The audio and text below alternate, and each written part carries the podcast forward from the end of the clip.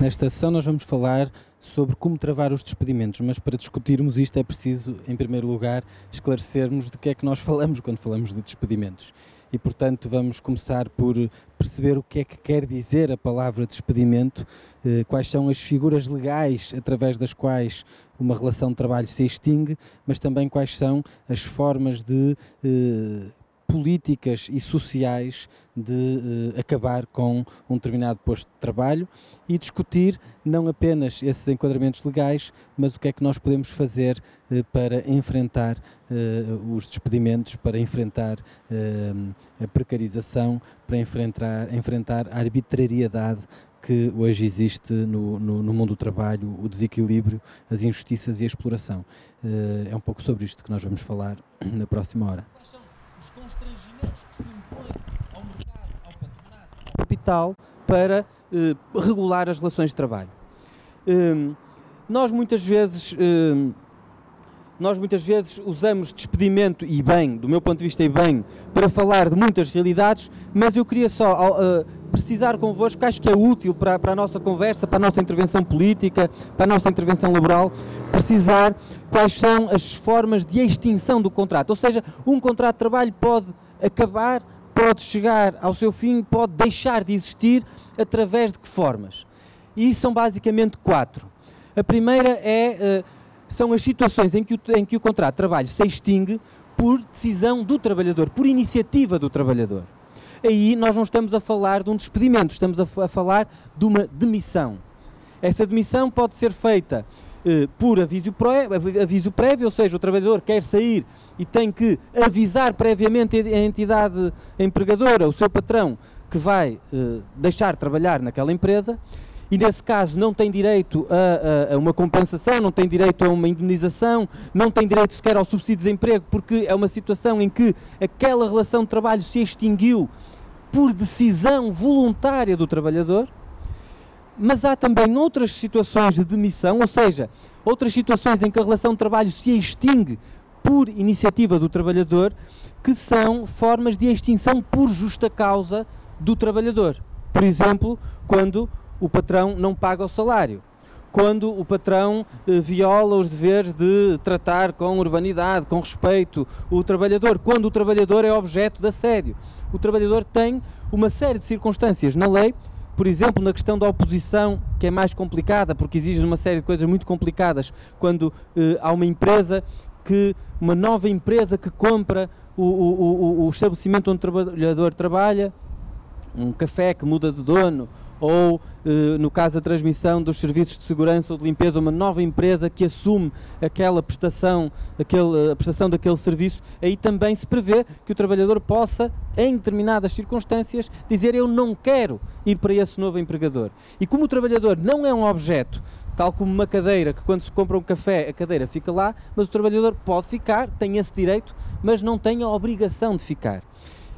Mas, portanto, na, na, demissão, ou seja, na extinção dos contratos da relação de trabalho por iniciativa do trabalhador, existem as situações de aviso prévio, que não precisam ser fundamentadas, e existem as situações em que o trabalhador tem o direito de acabar com aquela relação de trabalho porque os seus direitos foram violados. E, nesse caso, ele tem direito não só ao subsídio de desemprego, mas tem direito a uma compensação, a uma indemnização, eh, eh, a uma proteção diferente.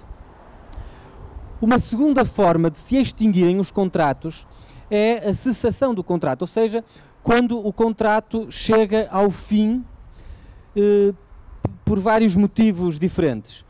Um primeiro, mais comum, é porque chega ao fim o período que estava estabelecido quando o contrato é um contrato a prazo, quando é um contrato a termo certo. Eu fui contratado para uma função supostamente temporária, para um pico de atividade na empresa e fui contratado por um ano. Ao fim daquele ano, deixa de haver uh, o motivo que fundamentou a minha contratação e o contrato cessa, chega ao fim. O trabalhador ficou sem emprego, foi para o olho da rua. Mas legalmente não estamos a falar de um despedimento, estamos a falar de um contrato que cessou porque chegou ao fim o seu, o seu termo, o prazo estipulado. Ou porque o motivo, o motivo pelo qual o trabalhador foi contratado deixou de existir. Por exemplo, um trabalhador que vai substituir alguém que está numa licença de maternidade, por hipótese. O, trabalho, o, o contrato de trabalho chega ao fim porque acabou o motivo que justificava aquele contrato por tempo, enfim, contrato a prazo. Ou também, outra possibilidade da cessação dos contratos de trabalho é quando existe, e agora vou utilizar aqui o jargão jurídico, mas, mas, mas acho que é útil nós conhecermos as palavras para depois podermos desmontá-las. A cessação pode acontecer também por impossibilidade superveniente, ou seja, que acontece depois do contrato ter sido celebrado, que acontece de uma forma não prevista quando foi celebrado o contrato uma, uma impossibilidade superveniente do trabalhador prestar uh, aquela atividade, prestar o seu trabalho, que seja definitiva, não pode ser temporária, porque se houver uma impossibilidade temporária, o contrato não pode cessar, pode ser suspenso. Por exemplo, uma empresa não consegue que as matérias-primas cheguem a tempo porque houve um barco que ficou encalhado. Há uma impossibilidade temporária daquela atividade ser prestada, mas o contrato não pode cessar por causa disso.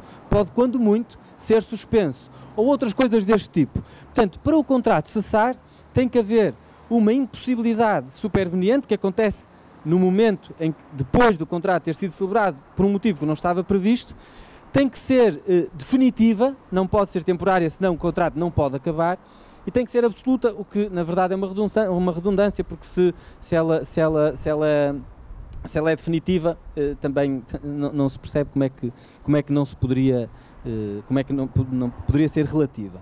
O caso mais típico disto é da parte do trabalhador, quando um trabalhador morre, obviamente o contrato cessa, mas há outros casos, quando há uma doença que torna o trabalhador incapaz de continuar a prestar aquela atividade, quando há um acidente.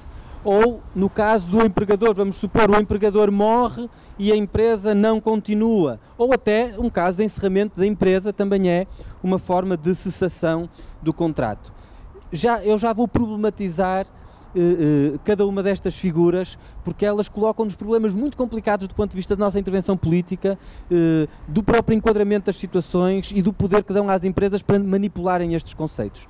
Mas pronto, são estas são várias formas através das quais um contrato chega ao fim, se extingue, o trabalhador fica sem trabalho, há, trabalho, há um posto de trabalho que deixa de existir, o trabalhador vai para o olho da rua, mas não foi formalmente despedido. O seu contrato cessou, que é uma coisa eh, diferente, embora os efeitos possam ser exatamente os mesmos. Hum, outra forma óbvia da cessação de contrato, quando o trabalhador uh, se reforma por velhice ou por invalidez, pronto, depois, há uma terceira forma de extinção dos contratos, eh, que é a, a, a, revogação. A revogação é supostamente aquele, aquela forma de se extinguir um contrato de trabalho que é bilateral. É por vontade de ambas as partes. O patrão quer que acabe, o trabalhador aceita ou quer também dar o seu consentimento para que essa relação de trabalho acabe e, portanto, o contrato ele não, não se extingue por aquelas razões, ele não é motivado pela iniciativa do trabalhador e ele é supostamente uma revogação bilateral. É um acordo entre os dois de mútua vontade, até se diz muitas vezes uma rescisão por mútuo acordo, uma revogação por mútuo acordo, é supostamente um encontro de vontades entre o trabalhador e a entidade patronal. Nós sabemos que isto uh, não é assim. Não é assim porquê? Desde logo porque se o trabalhador tivesse vontade, se a vontade partisse do trabalhador, não, é, não estávamos a falar de uma revogação, de uma rescisão por mútuo acordo, estávamos a falar de uma, de uma demissão, não é? do trabalhador que tomava essa iniciativa. Normalmente, o que está enquadrado do ponto de vista real nestas revogações, nestas rescisões por mútuo acordo, nestes acordos eh, eh, para, eh, para que o contrato de trabalho, para que a relação de trabalho deixe de existir, na verdade, são formas de despedimento negociado e por isso, apesar de formalmente aqui não estarmos a falar de um despedimento, isto é um despedimento, é um despedimento negociado pela entidade empregadora, pela entidade patronal, que procura, através de um acordo do trabalhador, muitas vezes sob pressão, com mecanismos de assédio, procura libertar-se das formalidades, quer processuais, quer das obrigações que teria se eh, quisessem citar um, um verdadeiro processo de despedimento. E na realidade, além de nas revogações nós estarmos a falar de despedimentos que são por iniciativa do empregador, por iniciativa do patrão, de forma negociada, muitas vezes sob pressão, para contornar as obrigações legais da figura do despedimento, há também casos em que esta revogação é verdadeiramente um despedimento dissimulado, previamente exigido ao trabalhador, porque abundam casos completamente ilegais, mas que existem, em que no momento em que o trabalhador assina o contrato de trabalho, lhe pedem para assinar sem data um acordo de revogação que depois vai poder ser utilizado pelo patrão quando ele quiser. Claro que a lei também diz que o trabalhador pode eh, revogar esse acordo. Digamos, há um direito de arrependimento sete dias, depois há um grande debate, como é que se contam os sete dias ou os 15 dias, enfim, não vou entrar nessas coisas mais técnicas, mas existe esta figura da revogação, e nós vemos aqui, por exemplo, os bancos, o, o, o, os bancos portugueses, que a Caixa diz, o Santander tem dito, nós não vamos fazer, vai, vão desaparecer 1500 postos de trabalho, 800 postos de trabalho, mas não vai haver despedimentos. Mas como é que vão desaparecer 800 postos de trabalho sem que haja despedimentos? Normalmente, a figura que eles estão, a que eles estão a fazer recurso a esta figura da revogação. E depois dizem, nós não fizemos despedimento, mas a revogação, insisto, é um despedimento negociado, mesmo que, do ponto de vista formal, não seja eh, um despedimento. E depois temos, finalmente, os despedimentos propriamente ditos, do ponto de vista da figura legal do despedimento. E os despedimentos propriamente ditos podem ser despedimentos por justa causa, que é o que se chama também os, os, despedimentos disciplinares, ou seja, os despedimentos que são motivados, que são fundamentados, não podem ser naquela motivos políticos, motivos ideológicos, evidente, mas os despedimentos por justa causa são os despedimentos que, que exigem um processo disciplinar em que o patrão faz um processo disciplinar contra o trabalhador porque o trabalhador incumpriu algum dos seus deveres que deveres é que são? Aqueles básicos que nós conhecemos, o dever de assiduidade, o dever de pontualidade, o dever de diligência, o dever de urbanidade. Quer dizer, um trabalhador que chega sempre atrasado, um trabalhador que falta ao trabalho, ou um trabalhador que insultou o patrão, ou que insultou, bateu num colega. Eh, enfim, essas situações seriam as situações eh, tipicamente enquadráveis num despedimento por justa causa que tem uma série de garantias do ponto de vista do processo um despedimento por justa causa, um despedimento eh, disciplinar, chamemos-lhe assim, tem que, tem que ser formulada uma acusação por parte da, da, do patrão, da empresa, eh, o trabalhador tem direito a defender-se, tem que ser pedido um parecer à estrutura representativa dos trabalhadores, eh, pode depois haver recurso, ou seja, há um conjunto de eh, procedimentos para, precisamente, garantir o princípio constitucional de que não pode haver despedimentos imotivados, não pode haver despedimentos sem justa causa. Um, e depois há, uh, e isto é uma coisa que tem um, um outra forma de despedimentos, são, portanto, estes seriam os despedimentos disciplinares uh, por razões subjetivas, digamos assim, e depois há os, os, os, os, chamados despedimentos objetivos. Houve todo um debate que eu também não vou, não vou retomar sobre se, se se pode dizer que estes chamados despedimentos objetivos, que são basicamente uh, por razões económicas, o despedimento coletivo ou a extinção do posto de trabalho, se se pode sequer dizer que isto é uma justa causa, há todo um debate jurídico sobre isso, mas para o que nos interessa, vamos dizer que os despedimentos por justa causa são aqueles que descrevemos e depois há os outros, que são os despedimentos que são autorizados pela lei por motivos económicos, eh, ou seja, eh, a legislação cada vez mais foi dando às empresas a possibilidade de invocarem motivos económicos, quais são? Motivos de mercado, o mercado mudou, houve alterações eh, significativas, motivos estruturais, motivos tecnológicos, a empresa vai reorientar a sua produção para outro setor de atividade, a empresa deixou de conseguir vender os produtos que tinha. Uh, a empresa vai fazer uma alteração tecnológica do seu processo produtivo e, portanto, vai alterar a sua estrutura. A lei foi abrindo a possibilidade e, e de forma muito indeterminada, ou seja, de forma muito aberta e, portanto, dando muito poder ao patronato e ao capital para fazer despedimentos por estes motivos objetivos. Quando estes despedimentos envolvem eh, um grupo de trabalhadores, eh, entre 2 a 5 trabalhadores, consoante estejamos a falar de pequenas empresas ou de médias ou grandes empresas, são despedimentos coletivos.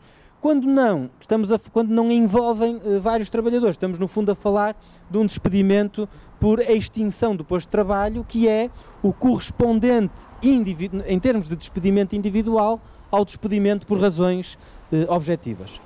Uh, Sobre, sobre cada um destes, destas formas da extinção dos contratos de trabalho, muito haveria a dizer. Uh, pronto, sobre, sobre a demissão, enfim, é, essa é por iniciativa do trabalhador, não temos propriamente nenhum, nenhum problema com ela. Nós, aliás, até eh, frequentemente até acrescentamos motivos para o trabalhador poder eh, eh, extinguir o contrato por justa causa para ter direito à compensação. Eh, e, portanto, isso aí é dar poder ao trabalhador. Nós contra isto não temos nada.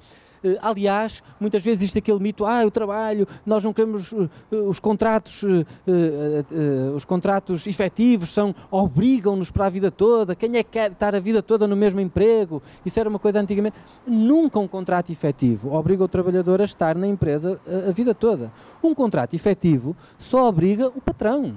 O trabalhador pode sair, dando aqueles dias à casa, pode sempre mudar de emprego se tiver um contrato efetivo, quando quiser. E, portanto, um contrato efetivo não constrange o trabalhador. Dá-lhe direitos e impede o patrão, a entidade empregadora, de o despachar sem, sem motivos. Portanto, isto aqui, esta forma não é propriamente problemática. As formas de cessação são, são bastante problemáticas, porquê? Porque os contratos a prazo, os trabalhadores com contratos a prazo, aliás, se nós formos ver os pedidos de subsídio de desemprego, são essencialmente de trabalhadores que foram contratados a prazo e cujos contratos cessaram.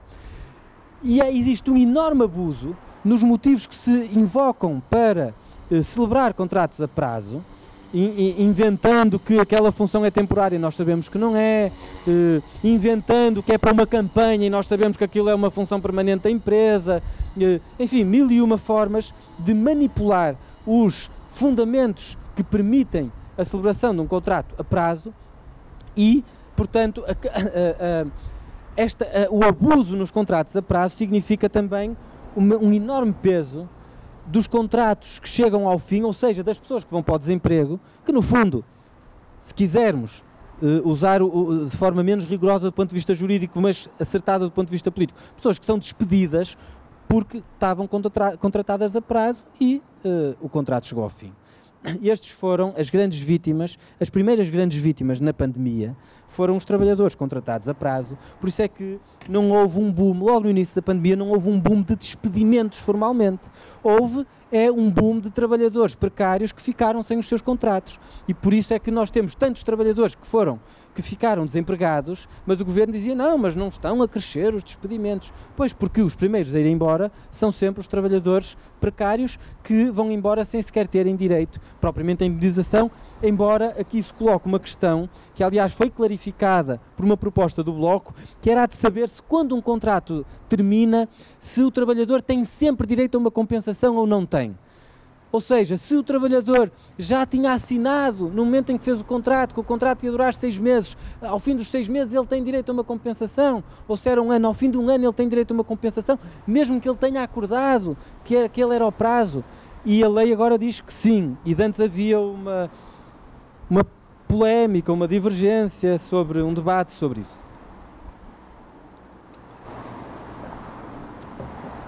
Um outro problema é que muitas empresas uh, utilizam, inventam expedientes em que supostamente elas encerram para, uh, para utilizarem esta figura da cessação por extinção da empresa, porque a empresa deixou de existir, mas na verdade nós sabemos que elas encerram para depois abrir ao lado. E há todo este problema das insolvências, das, das, das, das insolvências fraudulentas, da manipulação de, de, de, supostas extinções de empresas que não são extinções de empresas, são formas de dissimular uh, uh, a limpeza de, de gestões, de gestões uh, muitas vezes fraudulentas, lesivas e a abertura de outras, de outras empresas ao lado. E depois há um problema da própria lei, é que a lei não exige propriamente grandes motivos para justificar o encerramento da empresa. Na verdade, uma empresa pode encerrar porque o patrão da empresa deixou de lhe interessar estar naquela atividade. E, portanto, os contratos podem cessar por motivos subjetivos do dono da empresa, de quem tem o, capital e, portanto, quem manda na empresa. A revogação já percebemos que é altamente problemático. No setor bancário, eh, mas não só, também na Altice, para, para, dizer apenas os, as, as, as, grandes empresas em que está a haver processo de despedimento neste momento, o que existe é isto: é uma combinação entre eh, assédio eh, para que as pessoas aceitem a revogação dos seus contratos, os, os, a rescisão por mútuo acordo. Eh, há um problema também que é que nesta figura a compensação que é dada ao trabalhador é uma compensação global, ou seja, muitas vezes o trabalhador pensa, ah, isto até é bom porque eu tinha direito pela lei a, a, 20, a 12 dias ou a 30 dias naquele ano e a 20 dias naquele e a 12 dias naquele e eles até me estão a dar 13 ou 14 ou 15 e esquece que muitas vezes nesses acordos estão a ser omitidos outros créditos do trabalhador, como dias de férias que ele não gozou e que têm que ser pagos, como, uh, uh, sei lá, trabalho extraordinário que não foi pago, uh, salários que possam estar em atraso, etc. mas, sobretudo, há aqui um problema muito grande, que é o facto de a lei dizer que a partir do momento em que o trabalhador recebe a compensação, nomeadamente ao abrigo de, desta, da rescisão por mútuo acordo, mas também do, do, do, do despedimento, o trabalhador está impedido de eh, questionar, de contestar a licitude daquele despedimento e da utilização daquela figura. E portanto, o que é que muitas empresas fazem? Para fugirem à figura do despedimento, elas sabem que não poderiam despedir, chantageiam e pressionam os trabalhadores para aceitarem as rescisões por mútuo acordo, ameaçando que se eles não aceitarem, depois podem estar sujeitos a um despedimento coletivo. E, obviamente, o trabalhador, sabendo que para contestar um despedimento, mesmo que ele venha a ser ilegal, teria que abdicar da sua compensação durante todo o período em que vai decorrer o processo em tribunal pode ser um ano, dois anos, três anos, não sabemos. O trabalhador, como está muito constrangido a lutar contra despedimentos que sejam ilícitos, acaba por, sob chantagem, aceitar estas, esta figura da revogação. E portanto é uma figura muito que acaba por ser muito perversa e que é aquela que o patronato está neste momento a utilizar combinando com fenómenos de assédio moral, de chantagem, por exemplo, de retirarem aos trabalhadores os, as suas funções, de lhes tirarem o acesso aos computadores, tudo coisas que são ilegais, mas que são mato nas empresas para os pressionarem a aceitar, até a pessoa dizer, pronto, eu perante este inferno, perante esta tortura psicológica, prefiro ir embora.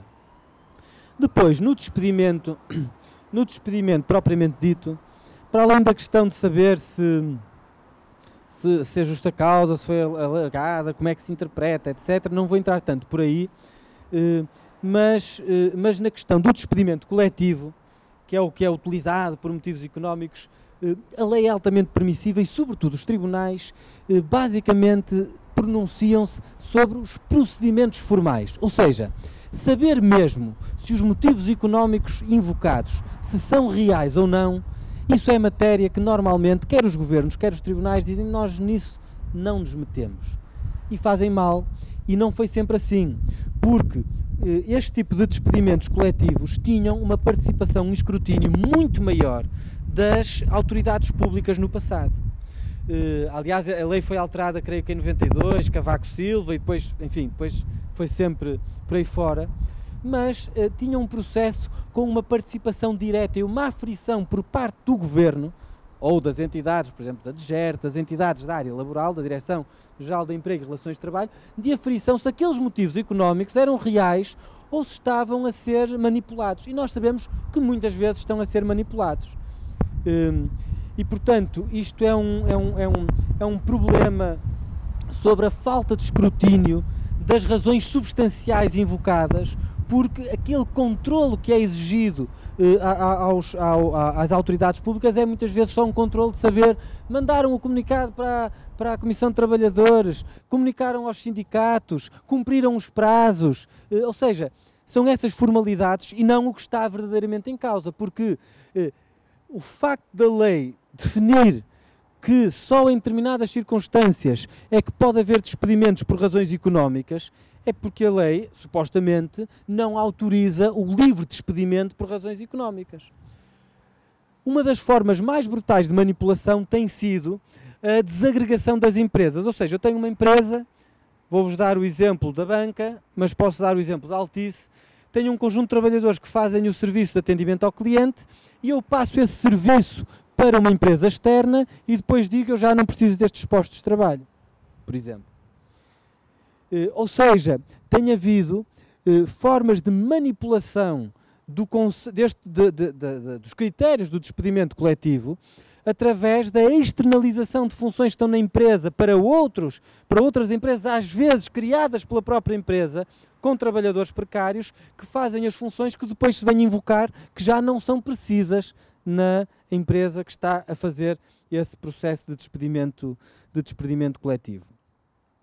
Uh, depois há a questão das compensações, que é todo o debate que nós temos tido com o governo porque uh, a forma de facilitar os há muitas formas de facilitar os despedimentos. Nós vimos algumas, vamos já ver outras, mas uma delas é mesmo uh, mesmo nos casos em que uh, em que nós não estamos a discutir, digamos, a, a, a, a, fraude aos motivos que a lei prevê para os despedimentos, uma das formas de facilitar os despedimentos foi diminuir o valor da compensação que as empresas têm que pagar aos trabalhadores. E esse debate nós temos tido com o, com o Partido Socialista, porque vocês estarão lembrados, quando veio a Troika, aquela regra que era um mês por cada ano de trabalho acabou e passou a ser 20 dias por cada ano de trabalho. Depois, em 2012, em 2013 foi-se ainda além disso e passou a 12 dias por cada ano de trabalho de compensação, mas além de se ter reduzido para menos de metade o valor das compensações, ou seja, de se ter embarecido, embaratecido radicalmente os despedimentos, que é uma forma de os facilitar, porque para as empresas compensa, além disso, ainda se estabeleceu um teto máximo. Tem várias formas de cálculo, mas, enfim, genericamente o critério são, se não estou em erro, 240 salários mínimos para todos os efeitos, ou seja, não apenas se reduziu para menos de metade o valor que os trabalhadores têm direito de compensação pelo seu despedimento, como se estabeleceu um teto máximo, ou seja, eh, se eh, cortou por duas vias essas compensações. Vale a pena dizer que o Partido Socialista se opôs quando passou dos 20 dias por cada ano de trabalho para os 12.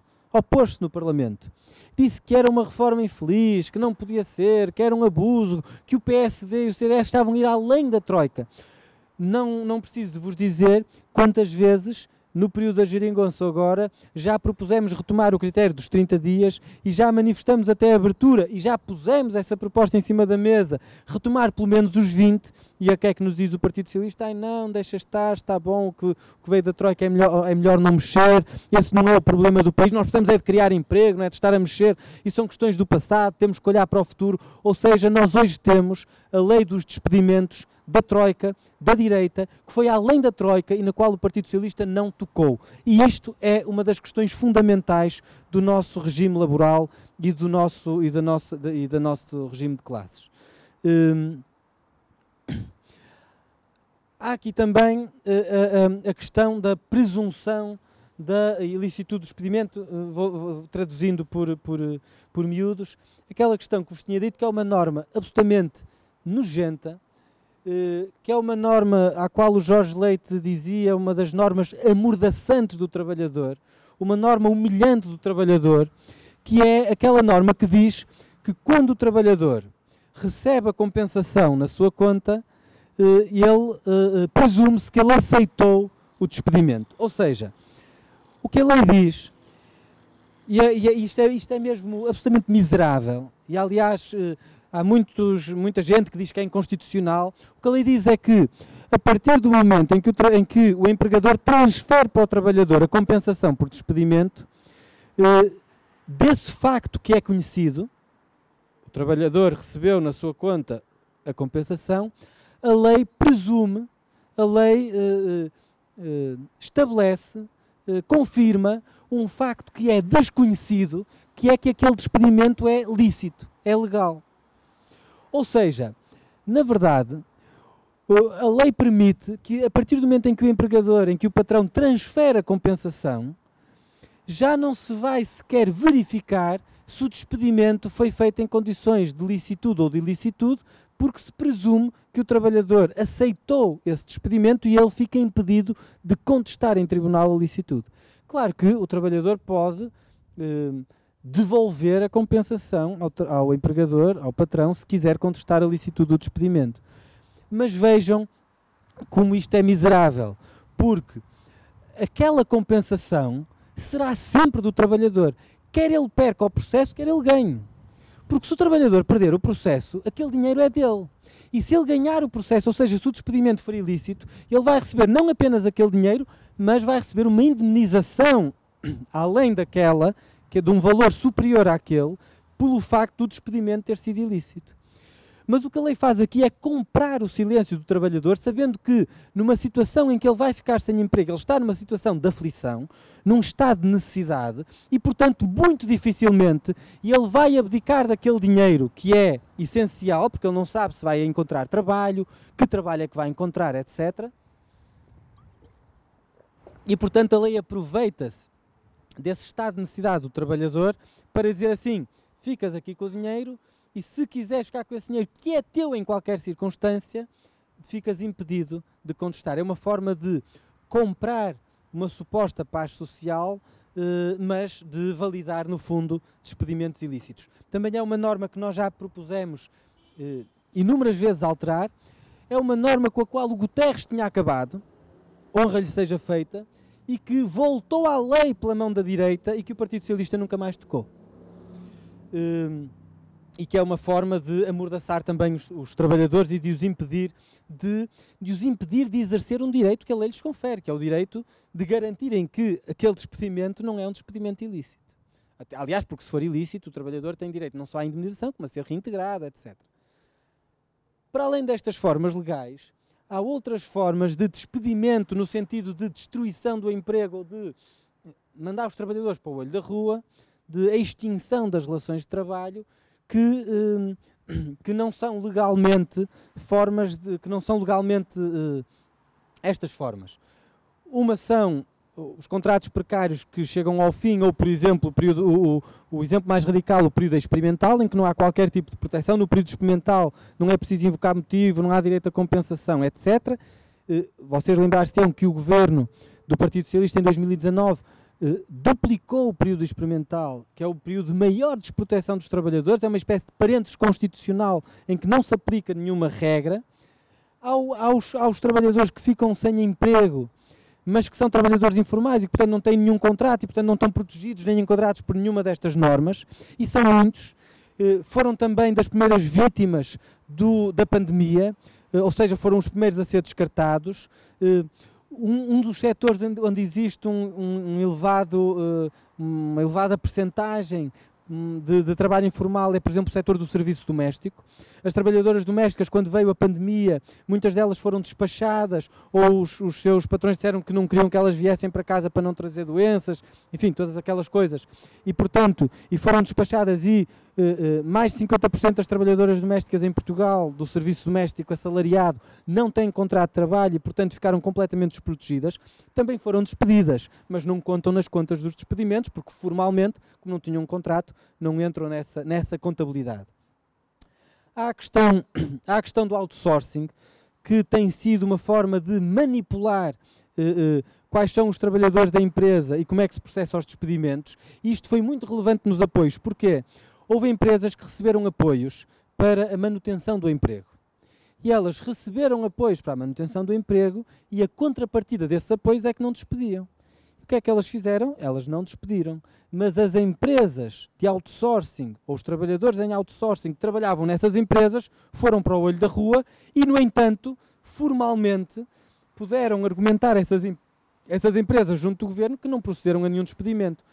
Empresas, aliás, como, eh, por exemplo, a EDP, ou a Galp, ou outras, correram com os trabalhadores que trabalhavam nas suas instalações, mas que eram prestadores de serviços através de outras empresas esses foram para o olho da rua, mas como elas formalmente não tinham despedido, continuaram a receber os apoios públicos para a manutenção do emprego. Vejam a perversidade da utilização destas formas de outsourcing. E depois há um problema gravíssimo que são os trabalhadores que estão deslaboralizados, ou seja, os trabalhadores que têm uma relação de emprego, mas que não está enquadrada pela lei do trabalho. Enfim, os trabalhadores informais é uma forma dessa deslaboralização, mas há outros, os recibos verdes. Os trabalhadores da recibo verde não têm um contrato de trabalho, nada disto se aplica, porque a eles não se aplica o Código de Trabalho. Eles são, são eh, prestadores de serviços, ou empresários em nome individual, se tiverem esse enquadramento, ou os trabalhadores das plataformas. Ou seja, nós temos cada vez mais um universo gigantesco de trabalhadores que podem pura e simplesmente perder o seu rendimento, não ter nenhuma proteção social e ao qual nenhuma regra nem nenhuma proteção no despedimento se aplica. Porquê? Porque a lei de trabalho não se lhes aplica. E esta é a grande forma e a grande via de precarização atualmente, é retirar trabalhadores do enquadramento das leis do trabalho, enquadrá-los através da lei dos negócios, como se eles fossem empresários, como se eles fossem empresas em nome individual. Aliás, é curioso, eu estive a fazer essas contas para um, um livro que escrevemos. Eh, no setor da cultura, existe 1,2 empresas por cada trabalhador, ou seja, eh, eh, nós temos praticamente uma empresa por, traba por, tra por, trabalhador daquele setor, o que significa que grande parte dos trabalhadores da cultura são empresas em nome individual, mas são empresários si próprios, porque eles são empresários, mas são o único trabalhador da sua empresa, ou seja, são verdadeiramente em precários. São trabalhadores precários disfarçados de empresas. Só que é muito útil que haja estas formas de emprecarialização dos trabalhadores, porque os emprecários não estão enquadrados pela lei do trabalho. Perante isto, o que é que nós precisamos de, de fazer? E terminando, já, já, já, já ultrapassei o tempo que tinha previsto, mas estamos, ainda temos mais de meia horinha ou cerca de meia horinha para discutirmos.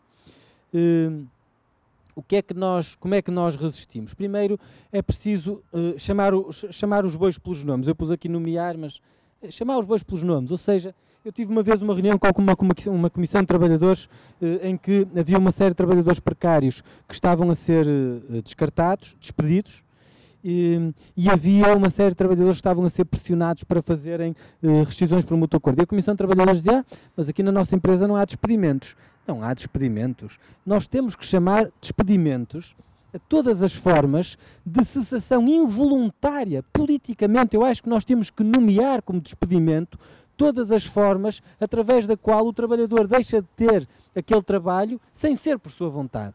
E portanto nós temos que nomear os despedimentos, temos que utilizar nós a linguagem que nós queremos e não aceitarmos a linguagem do poder dos patrões, do governo, que oculta a realidade, que é uma forma de ocultação. Não chamar despedimentos aos trabalhadores precários que ficam sem trabalho, aos trabalhadores que aceitam rescisões sob pressão, é uma forma de ocultação e de manipulação da realidade. E por isso é que eh, nomear eh, é a primeira, a primeira operação que nós precisamos de fazer se queremos combater e travar esta onda de despedimentos. A segunda é tornar visível. Foi para isso que nós fizemos o despedimentos.pt, por exemplo um site que recebe denúncias, que as visibiliza, que as divulga, que procura ir de encontro aos trabalhadores. Estão aqui várias pessoas que têm trabalhado nesse site, visibilizar os despedimentos, mesmo quando formalmente eles não são despedimentos, e dizer: Nós estamos perante um processo de despedimento, esta empresa está a abusar, está a pressionar os trabalhadores para saírem, descartou trabalhadores precários, mandou para a rua trabalhadores em período experimental, dar visibilidade através dos instrumentos que nós temos da comunicação social, certamente, da presença de dirigentes do Bloco, eh, eh, ajudar os trabalhadores a organizarem processos de visibilização das situações que estão a viver, é uma tarefa política que nós, enquanto militantes de esquerda, temos que eh, levar muito a sério. Em terceiro lugar, organizar, claro, organizar os trabalhadores que estão nestes processos. quando existam sindicatos, muito bem, mas muitas vezes nós somos contactados, o Bloco é contactado precisamente pelos trabalhadores que, por não estarem tão enquadrados, por serem mais precários, por serem informais, não têm estruturas de organização coletiva. E nós temos que ser capazes de criar esses mecanismos, de apoiar esses mecanismos de organização. Está aqui o Paulo, o André, que, que, que são trabalhadores da vigilância, que têm estado muito ativos através de um grupo de, de, Facebook, de vigilantes privados, muito ativos na visibilização, na denúncia, na organização dos trabalhadores da vigilância privada que estão a fazer a segurança nos hospitais, nos centros de emprego, nos serviços de finanças e que frequentemente estão a ser mandados para a rua por empresas que não respeitam a transmissão do estabelecimento, como aconteceu recentemente em muitas, em muitas áreas. Depois temos que exigir a intervenção das autoridades. Isto não é coisa pouca, porque muitas vezes o que, o que as autoridades públicas, o governo, as DGERTs, as ACTs da vida, nos dizem é nós já fomos, já verificamos, o nosso papel está feito, o processo entrou, eh, a Comissão de Trabalhadores recebeu. Eh, mas isto não é intervir. Intervir é muito mais do que isto. Fazer cumprir a lei não é apenas remeter para os tribunais esse cumprimento. É que no caso dos despedimentos, e particularmente dos despedimentos coletivos ou de empresas que manipulam a lei para despedir pessoas, como aliás está, está neste momento a acontecer, nós temos que exigir às autoridades públicas que façam uma intervenção e canalizem substancialmente a manipulação que está a ser feita da, da lei. Quando eu despacho um conjunto de trabalhadores com direitos que estão num entendimento ao cliente porque contratei uma empresa ao mesmo tempo, uma empresa ao lado para fazer esse serviço. Isto não é uma manipulação grosseira da lei? Então a DGERT não tem que intervir sobre isto. Nós podemos fingir que, que não estamos a ver. Esta exigência é uma das coisas que eu penso que nós também precisamos de fazer. Depois, e com isto termino, nós temos lutas políticas muito importantes para fazer sobre alterações à lei e essas são, são algumas das prioridades, das bandeiras que eu penso que o Bloco deve, deve, deve levantar. Uh, lutas políticas por alteração uh, à, à, à, lei ao enquadramento legal disto. Mas, mas não nos basta ter bom, bons projetos de lei. Uma lei é o resultado de uma luta, de uma relação de forças, de um processo de mobilização. As leis cristalizam relações de força. Se nós queremos mudar leis, temos que ter força política, organizar os trabalhadores. Eh, ter um projeto de lei é apenas, digamos, um instrumento desse processo de organização. Eh, mas o que é que nós, o que é que eu diria que nós precisamos no caso para travar os despedimentos?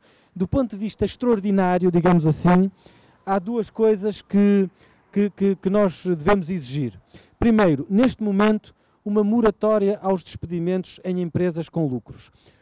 Nós vamos discutir se as empresas com lucros devem sequer estar legalmente autorizadas a despedir. Já propusemos isso, é um debate que temos que fazer e que devemos continuar a propor.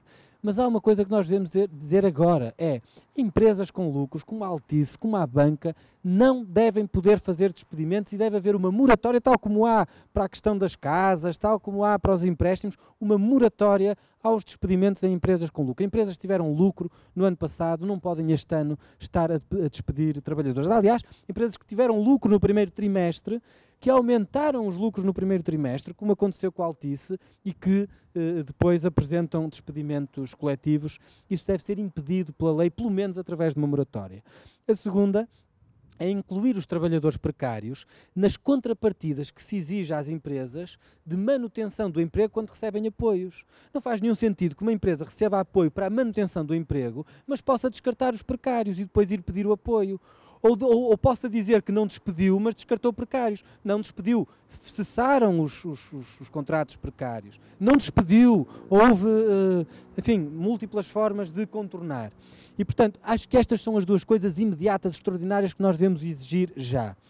Mas, além disso, precisamos de ir a pelo menos três aspectos mais estruturais da lei. A questão das compensações é uma luta central. Nós temos que voltar a pôr pelo menos os 30 dias por cada ano de trabalho nas compensações, nós temos que voltar à lei, pelo menos à lei que existia antes do corte avassalador da Troika. Nós temos que acabar com essa norma humilhante, amordaçante, que impede os trabalhadores de exercerem os seus direitos quando são vítimas de um despedimento ilícito só porque já lhes foi transferida a compensação. E nós temos que voltar a pôr os critérios pré-troika quando há estas extinções do posto de trabalho, porque o critério que estava à frente era o critério da antiguidade e isso foi completamente subvertido. Uh, uh, o primeiro critério agora que entra é a avaliação de desempenho e outras coisas que são muito mais problemáticas. E depois, e com isto termino, penso que há outras coisas mais estruturais ainda mais de longo prazo, se quisermos, que também nós temos à esquerda que discutir. Uh, e isso uh, tem a ver com mexer nas próprias razões dos despedimentos, nos fundamentos que estão na lei para os despedimentos chamados as razões objetivas, económicas, são demasiado indeterminadas, dão demasiado poder ao capital para poder lançar mão dessa estratégia. Temos que temos que ir também à, à, à discussão sobre uh, a proibição de, de, despedimentos em empresas com lucro. É uma discussão difícil do ponto de vista. Uh, ou seja, eu acho que é uma, é, uma, é uma discussão que não é muito difícil, penso eu, de nós passarmos para a, a população. Tem uma dimensão legal difícil porque vão nos pôr 551 obstáculos legais ao condicionamento da atividade económica que essa proibição significaria. Mas eu acho que nós temos uma maioria social que é capaz de perceber a justiça desse critério. Uma empresa, se tem lucros, não deve poder uh, despedir. E, finalmente, uh, nada do que foi conquistado pelos trabalhadores em termos da limitação dos despedimentos, da arbitrariedade do despedimento, o princípio constitucional que proíbe o despedimento sem justa causa e o despedimento por razões políticas e ideológicas, tudo isso cai por terra se as pessoas não tiverem um contrato de trabalho. E por isso não há luta contra os despedimentos que não seja também e não há luta contra eh, eh, a arbitrariedade dos despedimentos que não seja também uma luta pela laboralização das relações de trabalho que foram atiradas para fora dos contratos de trabalho e que, portanto, não têm nenhum tipo de proteção daquelas que historicamente foram conquistadas. Penso que sem, sem esta agenda, eh, penso que esta é uma agenda de intervenção que nós precisamos de pôr eh, no topo da nossa, da nossa atividade e, claro, Nada disto se faz uh, apenas com palavras, apenas com boas ideias, apenas com bons projetos. Isto se faz mobilizando, organizando, estando atento, recebendo as denúncias, ouvindo os trabalhadores, apoiando essa luta, encontrando as formas de, de, de organização, de denúncia e de apoio à auto-organização dos próprios, dos próprios trabalhadores. E pronto, era isto que eu tinha para vos dizer.